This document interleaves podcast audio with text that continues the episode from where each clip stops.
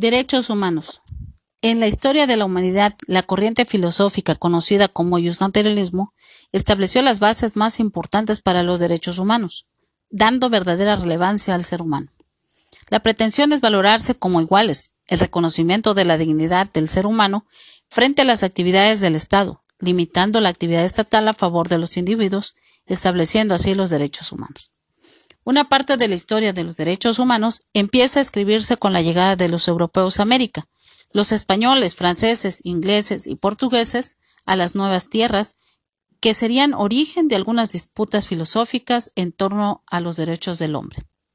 La explicación académica de los derechos humanos nos lleva a realizar las clasificaciones como son el derecho humano de primera generación, o también conocidos como derechos civiles y políticos, que surgen con la Revolución Francesa en rebelión contra el absolutismo del monarca. Este impone al Estado respetar siempre los derechos fundamentales, derechos del hombre y el ciudadano, como son derecho a la vida, a la libertad, a la igualdad, entre otros. Tras el triunfo de la Revolución de 1789, se hizo evidente la contradicción. Una revolución que se basa su justificación en la idea universal de la igualdad natural y política de los derechos humanos, negaba el acceso a las mujeres, lo que en realidad significaba negar su libertad y su dignidad con respecto de los seres masculinos. A dos años de dictada la Declaración de 1789, se declaran los derechos de la mujer y la ciudadana, base para otras generaciones. Derechos humanos de segunda generación o derechos económicos, sociales y culturales los cuales se plantearon por primera vez en el mundo en la Constitución Política de los Estados Unidos Mexicanos en 1917, no sin antes haberse transitado por una revolución, la Revolución Mexicana de 1910. Los derechos humanos de tercera generación, también llamadas derechos de los pueblos o de solidaridad, llevan a la necesidad de cooperación entre las naciones, así como los distintos grupos que lo integran. Así como el derecho a la autodeterminación, a la independencia, economía y la política de la identidad nacional y cultural, a la paz, a la coexistencia pacífica, al entendimiento y confianza, a la cooperación internacional y regional, a la justicia internacional, al uso de los avances de las ciencias y la tecnología, a la solución de los problemas alimenticios, demográficos, educativos y ecológicos, a proteger el medio ambiente, el patrimonio común de la humanidad y a contribuir al progreso que garantice la vida digna y la seguridad humana. En México, la libertad de todo hombre de hablar, escribir, imprimir, publicar sus pensamientos y escritos, sin ser sometidos a censura ni inspecciones antes de su publicación, a ejercer el culto religioso al que pertenece, la libertad de reunirse pacífica mente y sin armas, de conformidad con las leyes de policía, la libertad de dirigir a las autoridades constitutivas peticiones firmadas individualmente, llevaron a la búsqueda de la reforma moral de las costumbres y las leyes, a nuevas formas de organización del trabajo que pudieran garantizar la igualdad, la justicia del reparto equitativo de la riqueza. La Constitución de Apatzingán establecía los derechos humanos de igualdad, seguridad, propiedad y libertad. La religión católica como la única reconocida en el país, así como la división de poderes para fines del sufragio, instituía juntas electorales de parroquia, de partido y de provincia. El plan de Iguala conlleva a la división de poderes en legislativo, ejecutivo y judicial, la religión católica es la única oficialmente autorizada. Libertad de escribir y publicar ideas políticas sin censura previa. El acta constitutiva y de reforma estableció las garantías individuales para todos los habitantes de la República. Además, facultó al Congreso para anular las leyes del Estado que implicasen una violación al pacto federal e implantó los derechos de petición y de amparo. Al Honorable Constitución Federal de los Estados Unidos Mexicanos en 1857. Los derechos del hombre son la base y el objeto de las instituciones sociales. señala la Constitución.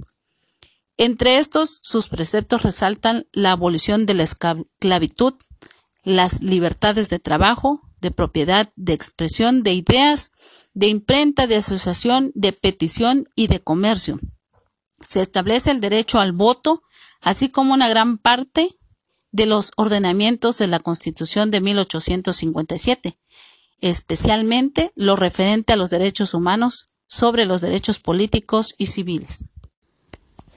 La nueva Constitución Política de los Estados Unidos Mexicanos de 1917 establece una serie de derechos considerados como sociales.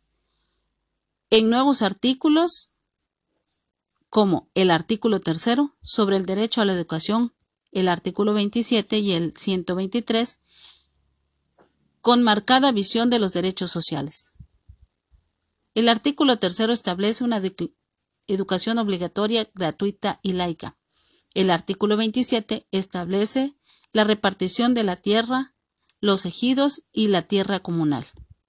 El artículo 123, el derecho al trabajo y las garantías hacia, sus trabajadores, como limitar las jornadas máximas del trabajo, seguridad e higiene en el trabajo, atención en la salud de los trabajadores y sus familias, el derecho a estar asegurado y protegido económicamente en su vejez, entre otros.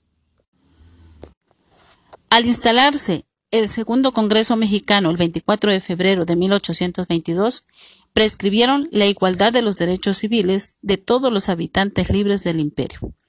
El reglamento provisional político del imperio mexicano del 18 de diciembre de 1822 consagró en el artículo décimo la inviolabilidad del domicilio y de la propiedad, la libertad de personas en el 11 y en el 17 las libertades de pensamiento, manifestación y prensa, aunque con censura previa en algunas materias. Sin embargo, hoy en día se han reformado muchas leyes. El 16 de mayo de 1823, la Constitución Política de la Nación Mexicana estableció en el artículo primero los derechos y deberes de los ciudadanos.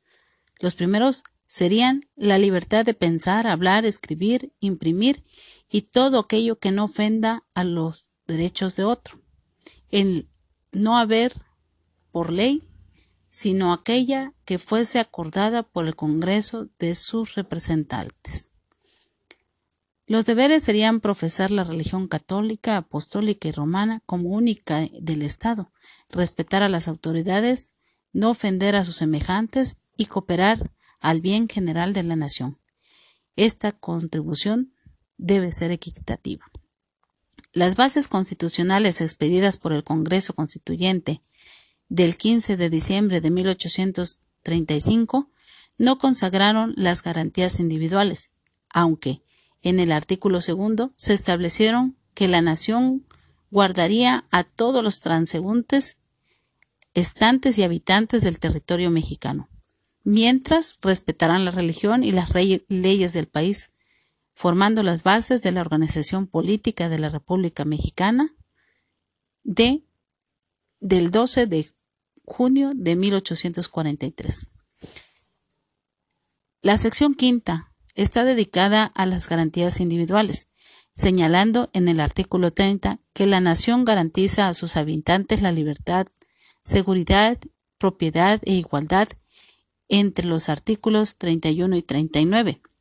Establece el contenido de la garantía de libertad que se refiere a la proscripción de la esclavitud, la existencia de títulos de nobleza, empleos y cargos vendibles y hereditarios. La Constitución Federal de los Estados Unidos Mexicanos del 5 de febrero de 1857 es la que concibe de manera más amplia los derechos del hombre y no prescribe como obligatoria la religión católica. Los conservadores consideraban que la separación de la Iglesia y el Estado y que la libertad de cultos eran el punto de partida para la desintegración del ser nacional, basado en la religión católica, la lengua y la cultura. Después de la Revolución Mexicana, las garantías individuales, por primera vez en la historia, quedaron comprendidas en los artículos 27, 123 constitucionales correspondientes, respectivo a los derechos agregados, agrarios, ejidales y comunales, así como los derechos de los trabajadores. La evolución histórica de los derechos humanos en México obtuvo como derechos fundamentales con la división del poder entre la Federación y los estados, establecer la protección de manera pero a partir de 1847 y durante el resto del siglo se centró en el juicio de amparo en las acciones de inconstitucionalidad y las controversias constitucionales en el siglo XX.